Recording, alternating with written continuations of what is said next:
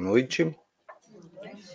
Como sempre, agradecemos a Deus em primeiro lugar, a Jesus, aos bons espíritos, ao convite da casa e, em particular, esta noite, peço a vocês paciência, não se, mas quando eu tossir, que entendam. Né? Eu venho me recuperando ainda uma gripe, então vou tossir durante esse tempo.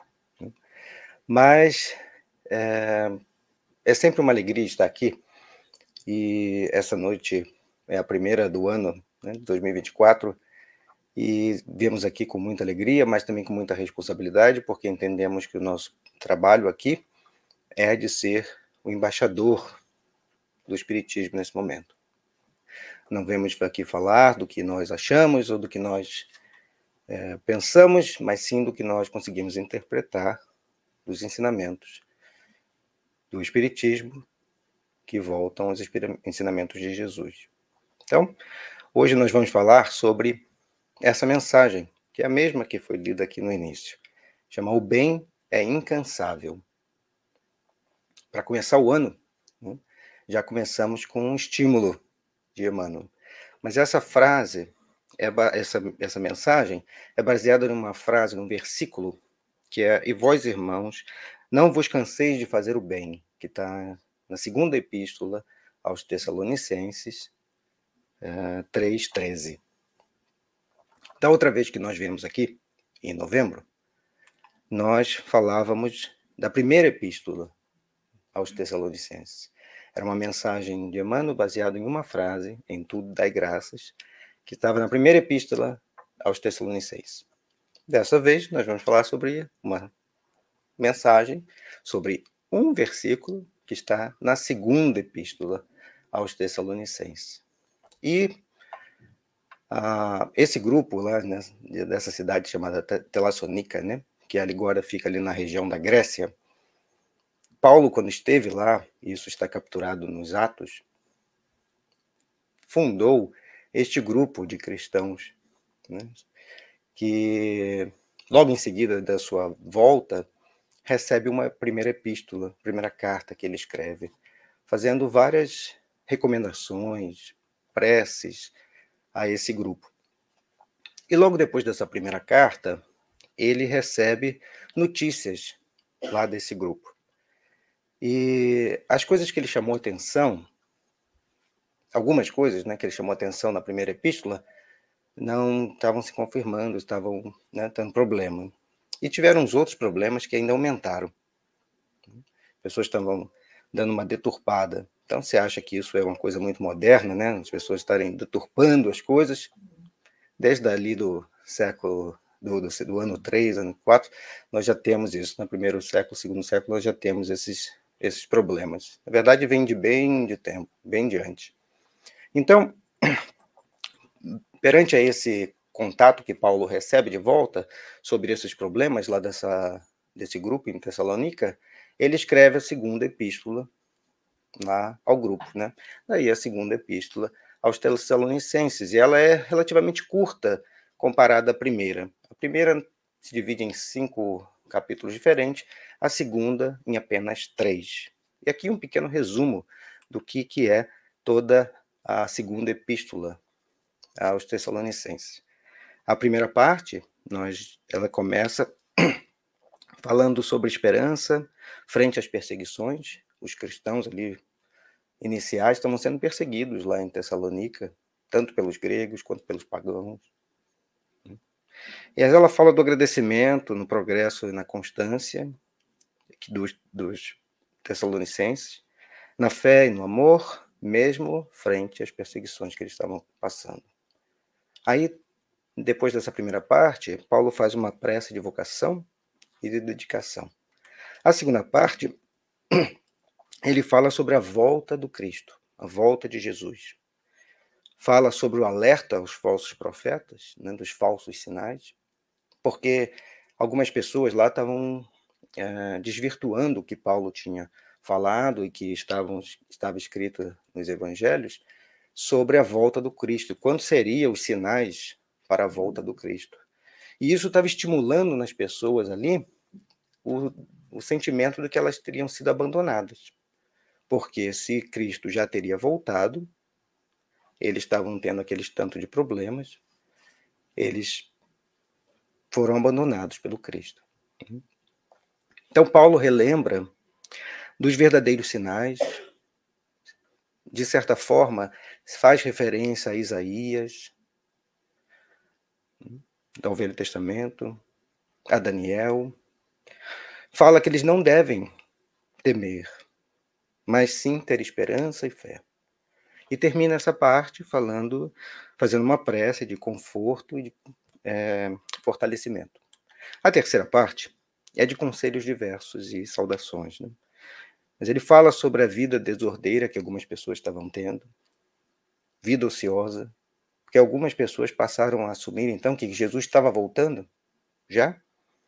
Então já não precisava mais fazer nada. Já parava e o mestre já vai voltar e eu já estou salvo.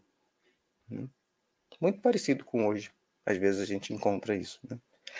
E ele fala também do trabalho em benefício de todos. Ele, inclusive, dá exemplo de que quando ele esteve lá com eles, ele trabalhou para gerar o próprio sustento e não ser um, não, não precisar lá que eles pagassem para ele e ele, com o próprio sustento, pudesse ali oferecer o trabalho dele de graça a todos lá naquela cidade.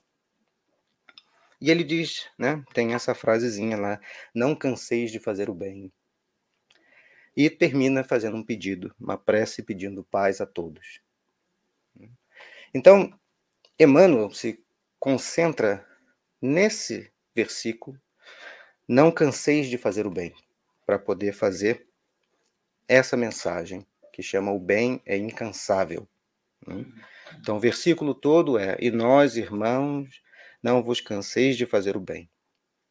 Essa mensagem, foi lida aqui no início, que nós vamos ler aqui também, está no Pão Nosso, que é um livro de autoria do Francisco Cândido Xavier e do Emmanuel, e quem tem mais intimidade chama de Chico Xavier, mas é um livro de muitas mensagens, essa é de, do número 11, logo ali no início, e ela chama atenção para um versículo.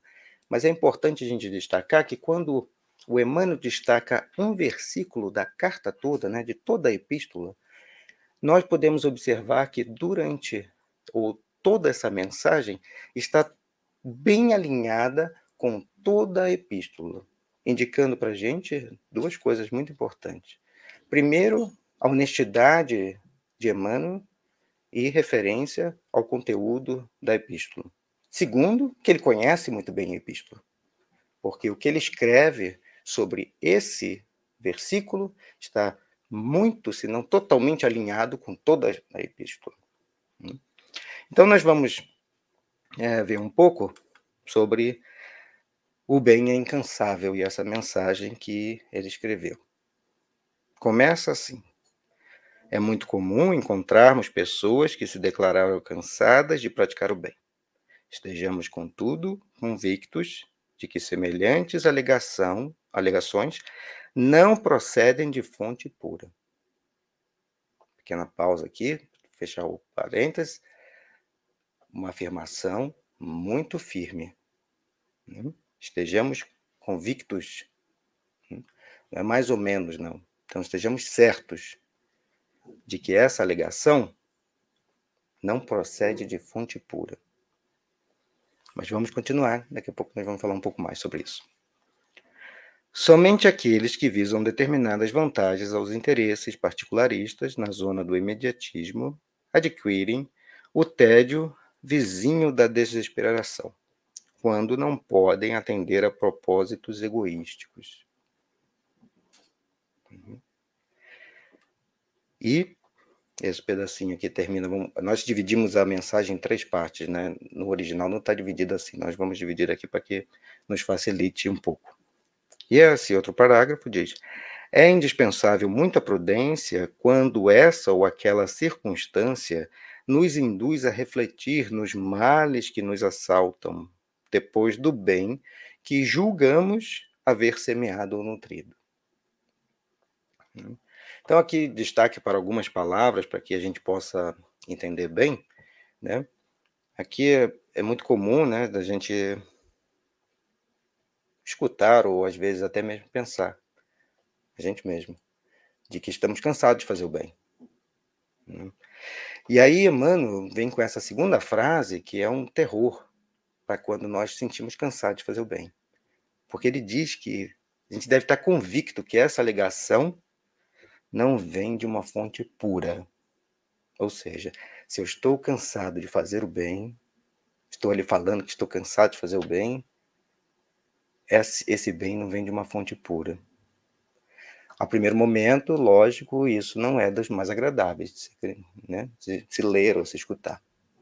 Mas se a gente for pensar bem, pelo menos no meu caso, tive que dar razão a ele. Ainda muito a contragosto, mas tive que dar razão. E aí também ele diz sobre esses bens que nós julgamos haver semeado. Né? Porque às vezes a gente faz o bem, e às vezes é o bem mesmo. Mas a gente às vezes julga fazer o bem e nem é tão bem assim. Porque muitas vezes nós fazemos o bem para aqueles que nós, de certa forma, temos uma certa afinidade, um certo interesse, ou até mesmo nós nos enxergamos no outro. Até quase que por um, um jeito, assim, não muito consciente. Mas é muito mais fácil nós enxergarmos no próximo aquilo que nos identifica, o jeito de falar, o jeito de agir, ter o mesmo gosto, e aí nós fazemos o bem. Né? E, mas para as pessoas que pensam diferente da gente, são muito diferentes, às vezes não falam nem a mesma língua, daí o meu bem já não é tão assim firme. Né? Ou às vezes eu já faço cheio de condições. E a outra coisa que é, Emmanuel aqui é importante a gente destacar é que quando ele fala que o bem é incansável, é, a gente tem que definir bem né, entre o cansaço, assim que o slide passar, espiritual e o cansaço físico. Hum? São duas coisas bem diferentes. Nós vamos ver aqui, no, baseado no livro dos Espíritos, para aqueles que já sabem, ótimo, vão ser relembrados. Para aqueles que não sabem tanto, vão ter contato talvez pela primeira vez que nós não somos só o corpo. Aliás, deveríamos falar, nós somos o espírito e temos um corpo. Né? Mas é importante a gente diferenciar que Emmanuel está falando aqui do cansaço espiritual, não é o cansaço do corpo físico, porque o corpo físico é uma máquina, e como uma máquina precisa descansar. Todos nós sabemos aqui que nós precisamos dormir. Que, diga-se passagem, durante o sono, o corpo está trabalhando ali. Muitas das nossas memórias são arquivadas muito bem durante o sono. Então, o sono é importante. O sono é necessário ao corpo. O descanso é necessário. E nós temos, não precisamos ir muito longe, né? Nós temos exemplos no Espiritismo de pessoas que alguém poderia falar assim: ah, o cansaço físico, porque já estão com a idade avançada, ou tinham a idade avançada, mas o cansaço espiritual parece que aquelas pessoas conseguem colocar de longe ou de lado, né? Um exemplo que todos podem lembrar, Chico Xavier, 92 anos. Não com o mesmo vigor físico de que quando tinha 30, 40 ou até menos, mas sempre dedicado ao trabalho no bem. Né? O vigor espiritual sempre firme, o trabalho do bem sempre firme. O corpo, obviamente, já não conseguia ter o mesmo desempenho. Mas às vezes, se a gente compara com quem tem um cansaço espiritual, o cansaço físico parece às vezes que aparece mesmo sem ter uma atividade física. Né? Quem tem um cansaço espiritual, parece que o corpo reflete aquilo. E aí, mesmo sem uma atividade muito intensa, logo se cansa. Um outro exemplo que nós conhecemos bastante, Divaldo Pereira Franco. Mais de 96 anos. Continua firme no trabalho no bem. O corpo já não é o mesmo de vários anos atrás. Mas a vontade de fazer o bem, talvez essa esteja até mais forte. Então, se a gente vê ainda ele com tanta idade, participando de atividades, não só lá no centro, mas fora, viajando, divulgando o espiritismo, fazendo psicografia. Às vezes a gente é, tem contato com pessoas que falam assim: ah, gostaria de ser médium, escrever é, um livro ou vários livros. Pois é, é uma tarefa muito difícil fazer. Né? Imaginemos até que não tenha a, a mediunidade em si, mas só de você ter que escrever um livro, são centenas de páginas, é muito trabalho para escrever. Né? Requer muita dedicação. Então é preciso ter uma, uma vontade muito forte no que está fazendo. Esses dois exemplos, de Valdo e, e, e o Chico Xavier, são exemplos muito fortes de quando o cansaço físico parecia que não existia. O corpo já estava, e no caso de Valdo ainda está, não com tanto vigor físico, mas o cansaço espiritual parece que não existe, parece que não tem. Fazem o bem pelo bem. Então é importante a gente destacar essa diferença. E no livro dos Espíritos, nós vamos ver que o ser espiritual, né, nós somos um ser espiritual com existências corpóreas. Na pergunta 85, Kardec diz: qual dos dois, o mundo espírita ou o mundo corpóreo, é o principal, da ordem das coisas? Resposta dos espíritos superiores: o mundo espírita, que preexiste e sobrevive a tudo. Claríssimo, né? Sem dúvida. Então, o mundo espiritual é primeiro. Logo, nós somos um ser espiritual que temos um corpo. E com esse corpo, depois com outro, com outro e com outro.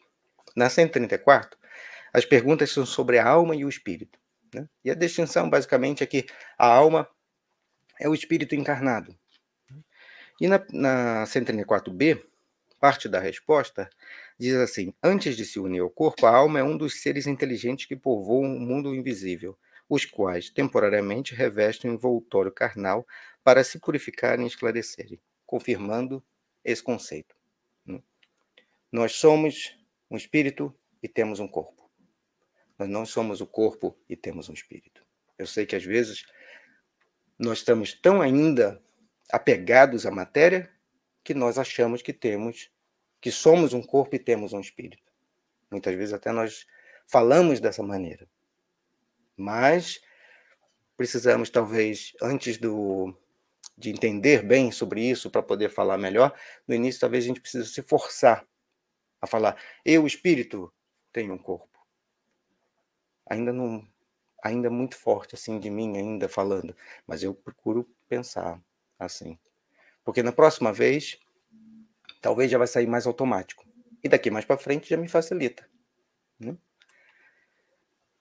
Outro pedaço no, no livro dos Espíritos fala da, sobre a, a lei de trabalho, né? fala sobre as várias leis divinas.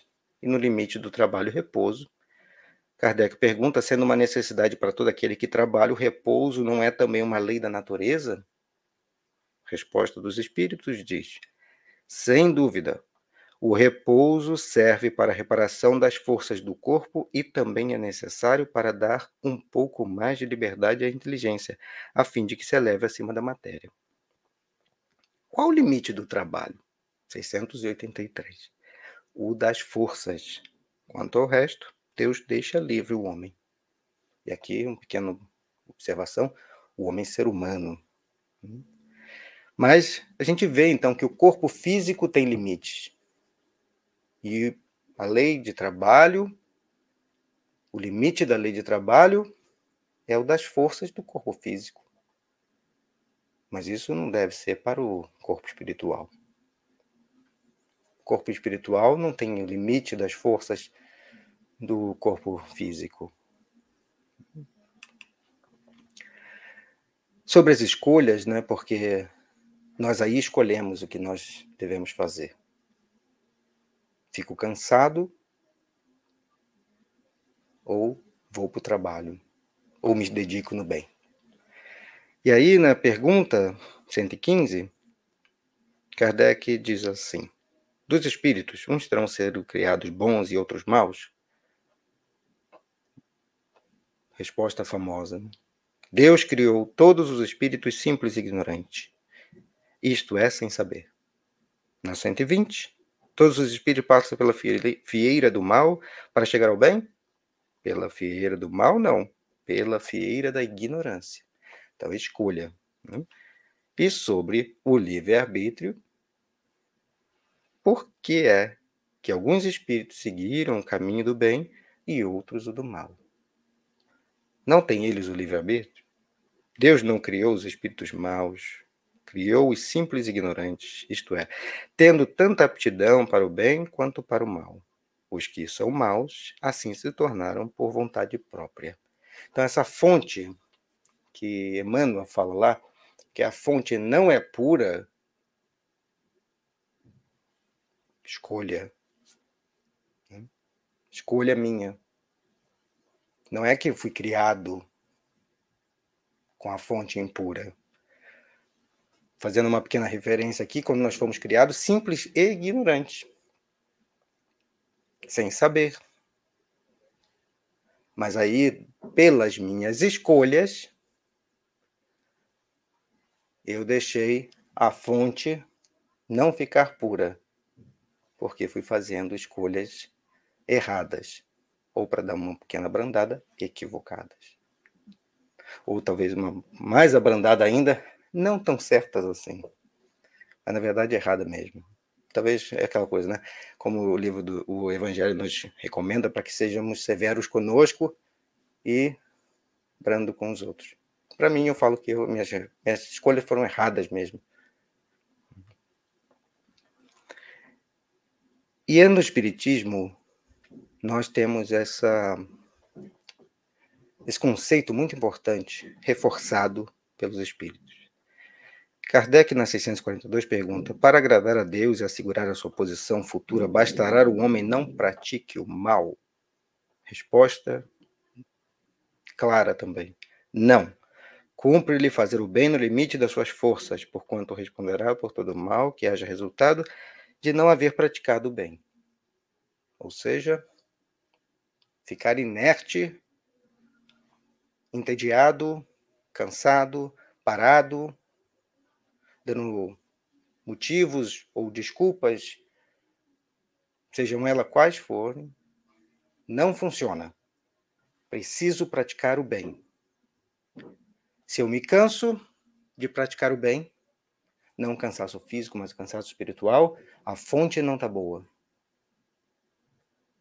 E aí é minha escolha.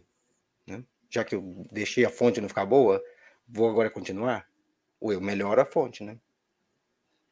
Melhoro a fonte, porque aí a fonte fica boa e aí eu não me canso de fazer o bem. Porque não aquelas coisas que eu faço bem e, e às vezes me decepciono porque não recebo o, o louro do, do bem que fiz, né? Aquilo já não me chateia mais porque, como diz a mensagem, eu faço o bem pelo bem, não é pelo retorno do que o bem vai me dar. Uma outra característica importante de quem tem a fonte pura. Entendeu que o bem é importante pelo bem, não pelo retorno que dá. Se houve o retorno, ótimo. Se não houve, ótimo também. Mas eu abro a porta de uma loja, de qualquer lugar. Olha o meu exemplo de bem. Faço, abro a porta de uma, uma loja para alguém e a pessoa passa. Não é que ela não fala obrigado, ela sequer olha para mim. Imediatamente eu penso, não vou fazer mais. Fiz o bem, pelo bem? Estava fazendo aquele bem ali de abrir a porta pelo bem? Ou estava fazendo pelo retorno do obrigado? Um exemplo tão bobo que acontece pra caramba. E a gente poderia ficar aqui buscando vários exemplos. Né? Não precisamos de nos mais complexos, não. A gente pode pegar esses bobos, porque a gente tropeça nesses bobos. Então, se eu tropeço nesse bobinho, imagina quando tiver o maior. Daí eu vou deitar no chão. Não tropeço assim que eu vou tentar me recuperar. E assim vou percebendo essas pequenas coisinhas né, que vou fazendo aqui e ali, às vezes para uma pessoa próxima, às vezes para uma pessoa não próxima. Às vezes tenho o cuidado, assim como o Evangelho cita, né, de que quando faço bem ou faço uma doação, não faço quando a minha mão direita faz e a esquerda não sabe, mas eu deixo um pedacinho de propósito aparente. Faço assim como se ninguém tivesse visto, como se eu mesmo não tivesse percebendo, só para alguém notar e falar: olha que pessoa boa. Márcio é uma pessoa boa. E aí, se alguém não faz isso, mesmo eu tendo deixado ali tudo indicado para a pessoa ver, eu penso assim: ou eu vou ter que fazer mais aqui, deixar mais aparente, ou então não faço mais. Porque não sou reconhecido, porque não recebo o retorno desse bem.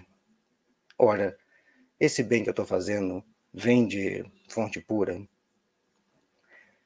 Não é muito agradável, mas tenho que dar razão ao Emmanuel. Quando eu abro a porta e ninguém fala nada, e eu falo que não vou abrir mais, ou penso, né, que eu não falo, que eu não tenho coragem de falar isso, porque vai acabar, minha máscara vai cair no chão. Mas quando eu penso que não vou abrir mais, lá está ele certo e eu tenho que concordar.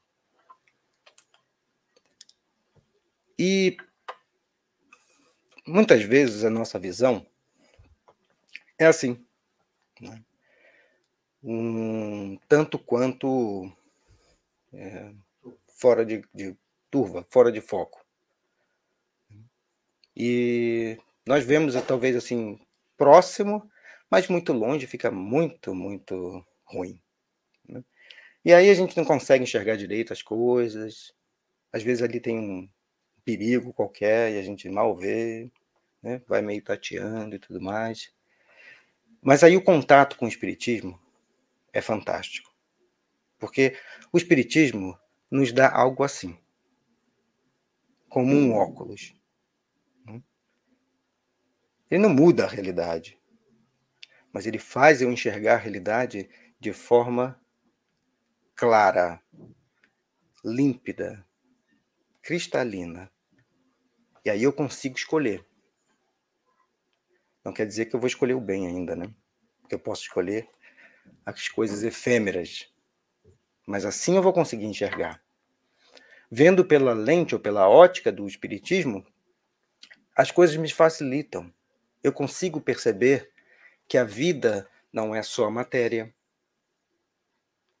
que eu não sou o corpo que tem um espírito. Eu consigo ter uma visão muito além do que eu tenho hoje ou do que eu tinha ontem. Eu consigo perceber que quando Jesus diga, diz: procure primeiro o reino dos céus e tudo mais vos será acrescentado, eu consigo perceber que isso é verdade. O espiritismo é essa, esse óculos. O espiritismo não é o único óculos. Tem outros óculos em outros lugares. Mas para mim é um óculos. E esse óculos me ajuda a ver as coisas, identificar as coisas, ver a, a vida próxima, mas ver a vida futura. Não ter medo das coisas, mas ter esperança e ter fé, porque vejo para frente. Os espíritos bondosos vêm nos contar, ditam livros, por mãos abençoadas, contando-nos a experiência deles, por, por escolhas que eles fizeram, o que que aconteceu. falando claramente: eu fiz essa escolha, me aconteceu isso. Então não faça. Faça diferente. Mas, óbvio, né? Quase sempre, com todos aqueles avisos, eu procuro o, o prazer imediato, que na verdade não é prazer nenhum, né? É um falso prazer. E aí aquilo, aparentemente assim, que a princípio me dá uma certa satisfação, mas é a satisfação efêmera, que não dá nada. Logo ali na frente, eu já estou com, de novo ansioso por mais. E aquilo não me alimenta. Por quê? Porque eu não bebo a água que Jesus falou com a mulher da Samaria. Né? Quando ele estava naquele poço lá conversando com ela, ele disse que ela foi lá pegar água, né? A água que eu tenho para lhe dar, essa, se você beber, nunca mais tem sede. Mas essa água aí, você bebe e volta a ter sede. Quando eu ponho o óculos do Espiritismo, eu consigo ver não só a água, não só o poço, não só a mulher da Samaria, mas eu consigo ver o Mestre.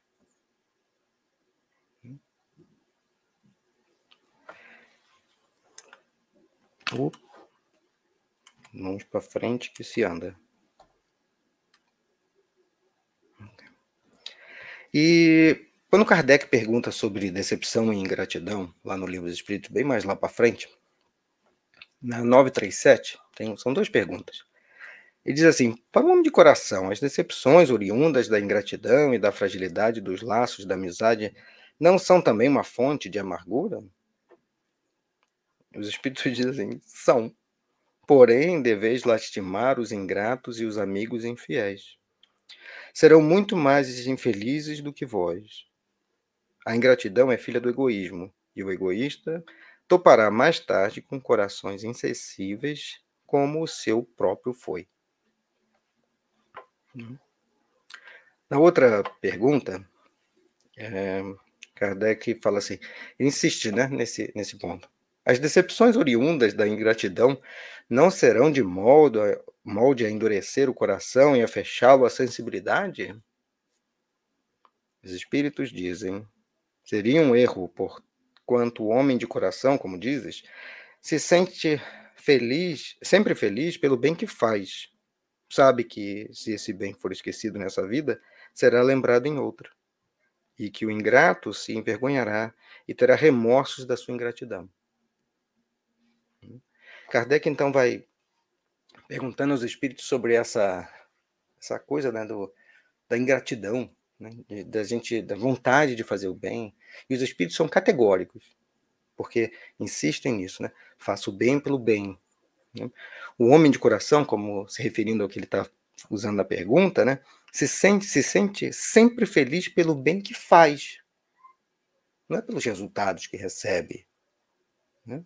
E a gente vê, não é uma coisa assim é, irrisória ou, ou, abstrata, porque a gente vê exemplos desse, né? Pessoas fazendo bem e felizes pelo bem que estão fazendo. Se eu não consigo fazer, aí é outra história. Mas eu vejo nos outros algumas pessoas fazendo bem pelo bem, felizes em fazer o bem. Se eu ainda não consigo fazer ou não consigo ficar feliz todas as vezes que faço bem, Aí é outro problema, é meu problema, né? Mas não é que não pode, não é capaz, não é possível. E é a minha escolha. Lembra disso? Porque quando Kardec pergunta aos espíritos e eles dizem que os espíritos são criados simples e ignorantes, não é que nós fomos criados com essas coisas dentro da gente que nos impulsionam ao mal, ou as, as, as atitudes erradas, ou as mais escolhas. Não, não, não. Eu sinto lhe informar, mas vamos botar para mim, né? Vamos falando para mim assim. Quando eu escolho errado, sou eu. A culpa é minha. Não é para a gente ficar se chicoteando, não é nada disso. Mas eu tenho que assumir a minha responsabilidade. Ora. Já não sou mais um menino, né? Quando era menino, pensava como menino. Hoje já não sou mais menino. Não devo pensar como menino. Paulo de Tarso que me desculpe aqui a referência. Mas nós somos adultos. Talvez não na, nessa encarnação, talvez você não seja tão adulto assim, mas espiritualmente, né? Quem aqui recém saiu da mão do Criador, né? recém-encarnado agora nos seres humanos aqui, difícil. Difícil, muito difícil. Então nós somos mais relutantes em fazer o bem, porque não enxergamos de verdade o objetivo da vida. E aí buscamos essas coisas imediatistas. E ficamos ali com essas bobeiras, achando que ali está o prazer da vida.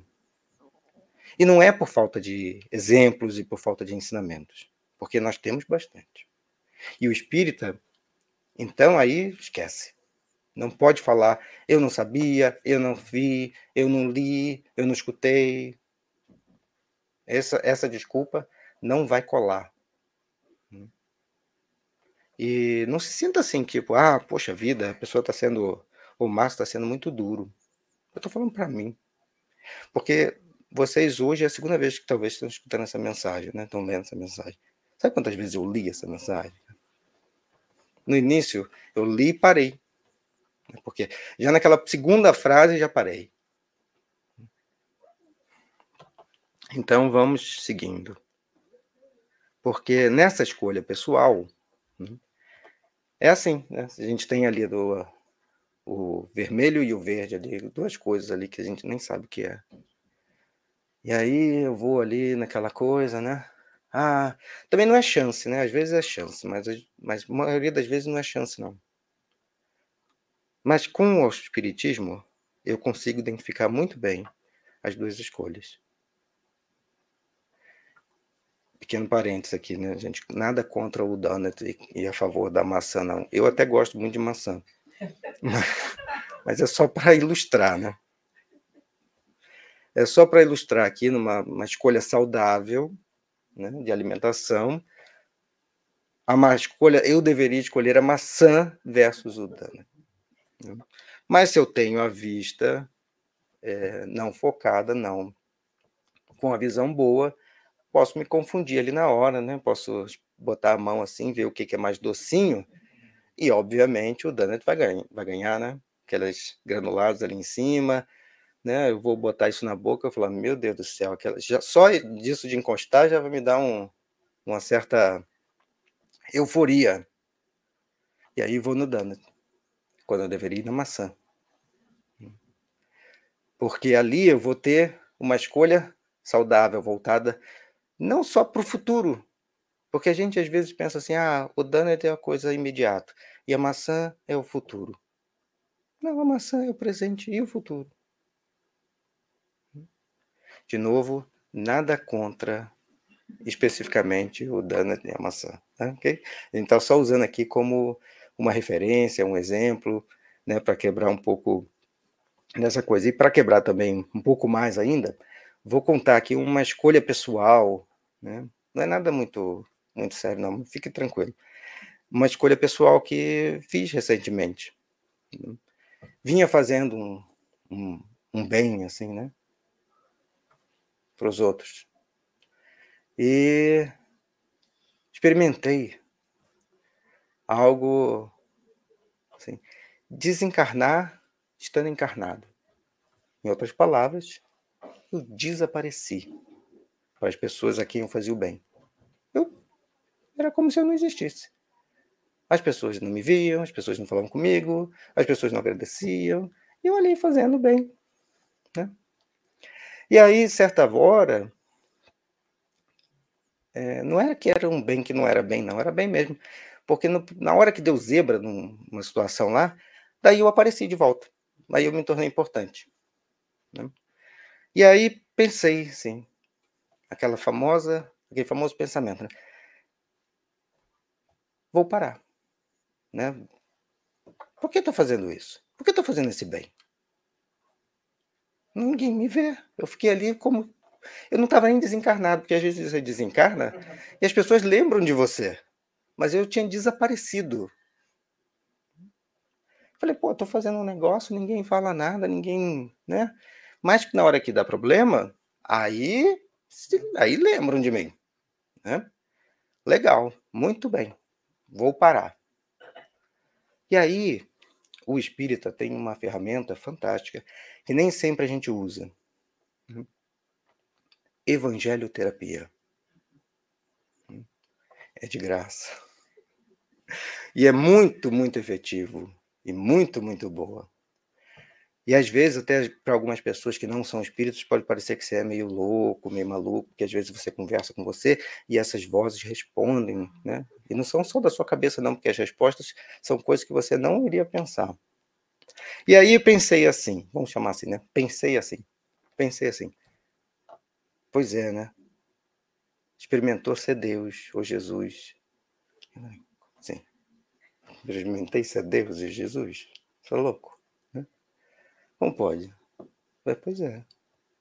Quantas vezes, quando as coisas estão indo bem, você lembra de Jesus ou de Deus? Hum? Tá aí. Não precisou ter superpoderes, onisciência, estar em vários lugares. Experimentou o que às vezes Deus experimenta, o que Jesus experimenta. Ser esquecido. Gostou? Aí, lógico, né, ainda tem orgulho, ainda está presente, né, gente? Lógico, eu falei, não, não gostei, né? Pô. E aí eu tinha duas opções.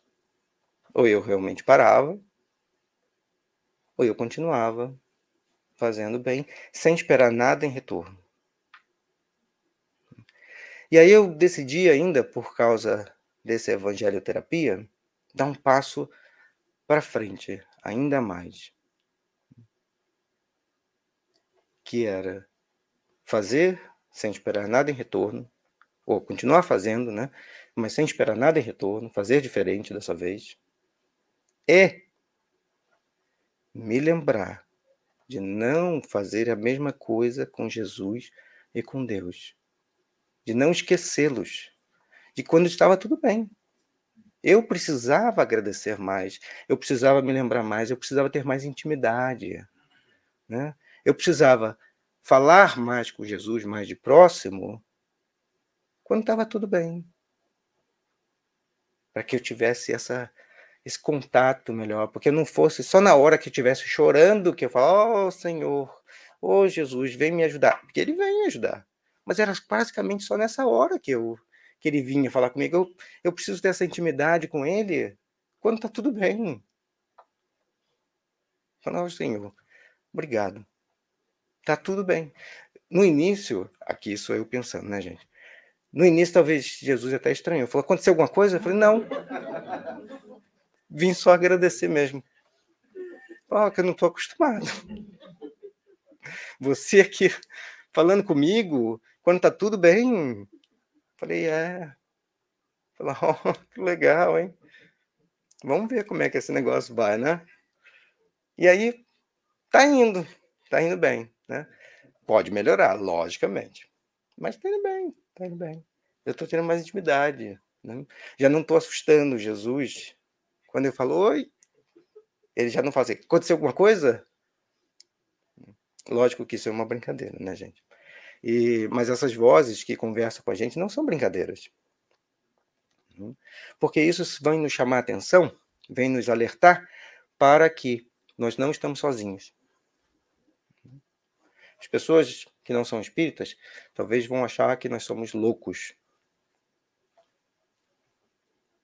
Mas se nós estamos caminhando no caminho do bem, se nós estamos tendo, tendo boas atitudes, é melhor um louco, talvez, bondoso do que um louco egoísta.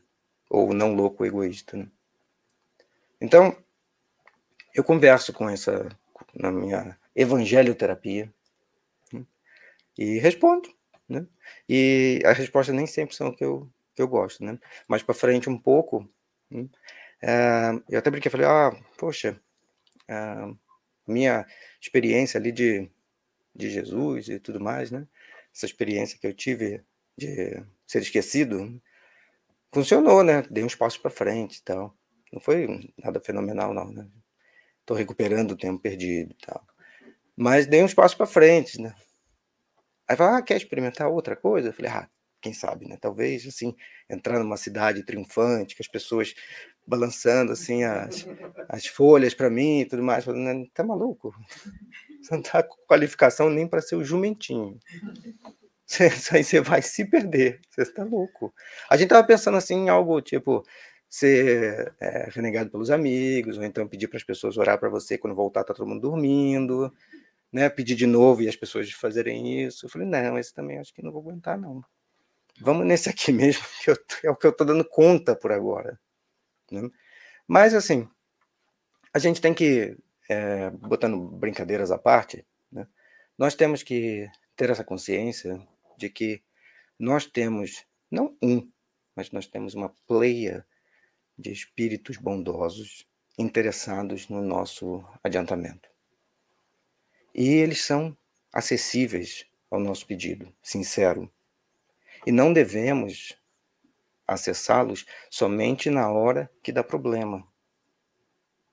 Nós devemos ter esse contato com eles e com Jesus e não assustá-los no momento de que nós, quando chegamos lá e falamos: Oi, estou aqui eles não precisam reagir do tipo, aconteceu alguma coisa? Não. Eles sabem que você está lá, porque você tem costume de ir lá falar, oh, obrigado pelo, pelo que foi feito. Obrigado, foi tudo bem. Ou eu vim aqui só para conversar mesmo. Mas obrigado, porque tem muito de coisas que eu recebo que eu nem, às vezes, tenho é, ciência de que aconteceram.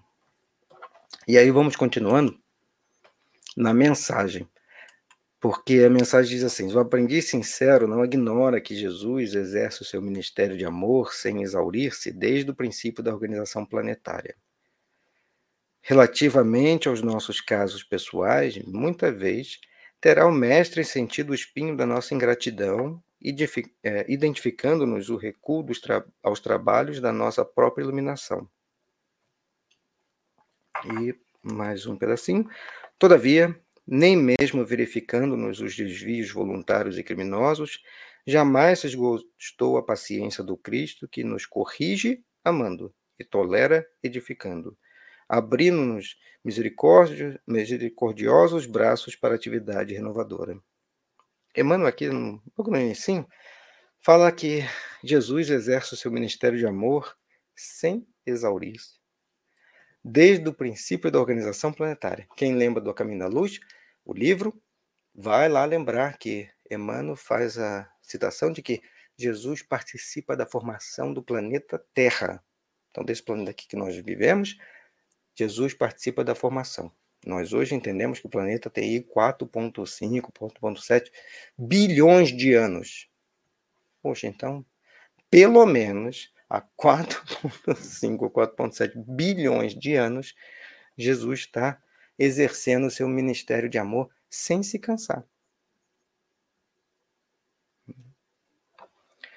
E ele continua, né, fazendo essas coisas, e é importante é, destacar aqui que corrige amando. Não é só corrige, é corrige amando. Você vê o, o a, a, coerência né, dos ensinamentos espíritas, e aqui trazido por Emmanuel, com o, o Evangelho de Jesus, né? O Consolador prometido instrui e consola. Né? Então, quem corrige, amando. A maioria das vezes, quando a gente vai corrigir alguém, a gente faz uma coisa ou outra. A gente ou só corrige ou só ama. Ama, a palavra ama aqui não está nem muito bem empregada, não. A gente meio pernicioso, deixa acontecer. Né? E ele tolera edificando.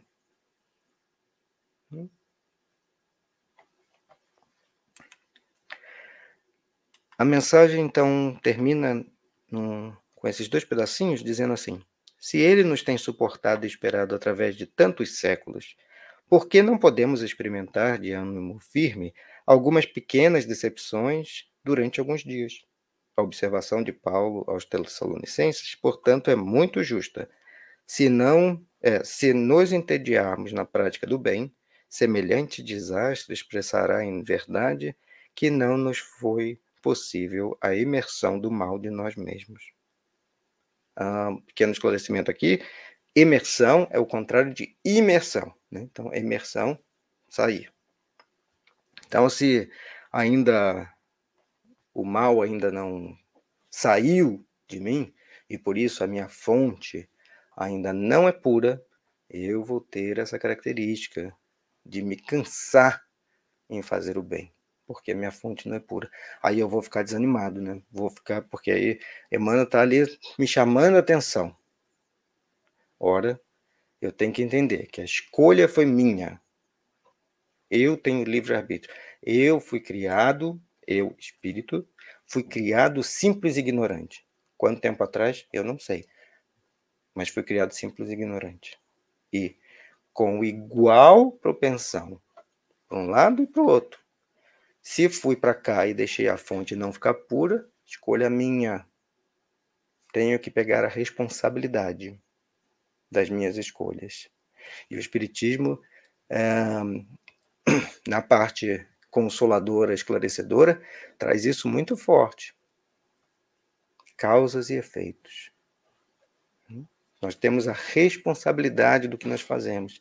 Muitas pessoas até citam assim: ah, o espiritismo não é para mim, não me dou muito bem, porque né, ali a gente fica muito responsável pelas coisas. Não falam assim com esses termos, não, mas a gente sabe que, que é isso. E preferem é, seguir outra é, doutrina filosófica. Tudo bem.